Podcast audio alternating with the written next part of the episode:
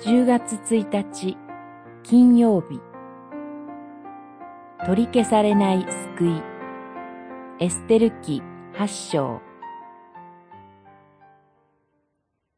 王の名によって書き記され王の指輪で印を押された文書は取り消すことができない。八章八節。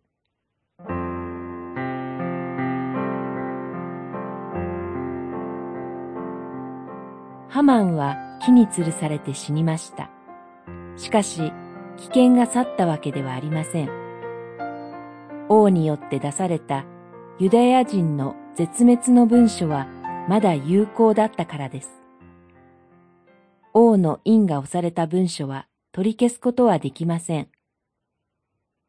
そこでエステルは再び王に涙を流しながら訴えます。すると王が思いがけない言葉を語ります。新しい文章を書き記し、指輪で印を押せと。さらにこう付け加えます。王の名によって書き記され、王の指輪で印を押された文書は取り消すことができない。こうして新しい王の文書が作成され、伝令によって各地に伝えられます。取り消すことのできない神の民の救いの知らせです。ユダヤ人たちはこの知らせを聞いて宴会を開いて喜び祝います。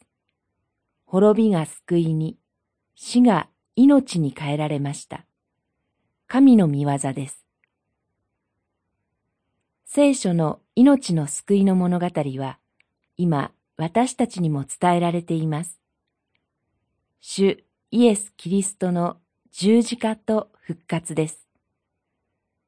キリストの死によって私たちは救われました。この救いの言葉こそ何があっても取り消されません。この救いの恵みを覚えて感謝し、喜び祝いましょう。